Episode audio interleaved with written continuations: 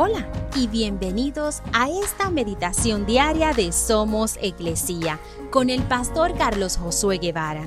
Mi nombre es Magali Méndez y queremos darte las gracias por permitirnos traer esta palabra de bendición a tu vida el día de hoy. Lucas 11:28 dice, Dichosos más bien, contestó Jesús, los que oyen la palabra de Dios y la obedecen.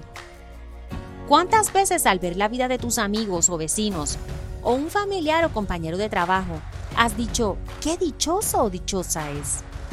Estoy seguro de que han sido muchas veces, y al nosotros usar esa expresión estamos reconociendo cierta bendición o posesión de bienes o riquezas que quizá anhelamos, pero no las tenemos. Todos anhelamos las bendiciones de Dios, pero no nos damos cuenta de que la clave para que esto suceda consiste en qué tanto obedecemos la voz de Dios y su palabra. Jesús le dijo a sus discípulos la clave para vivir en victoria, con el poder de Dios, una vida bendecida. Y de la misma manera nosotros también hoy podemos hacer lo mismo.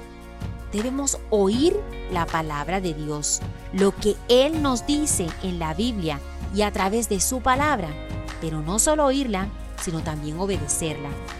Y de esa manera poder ser igualmente dichosos al experimentar las bendiciones de Dios en nuestras vidas.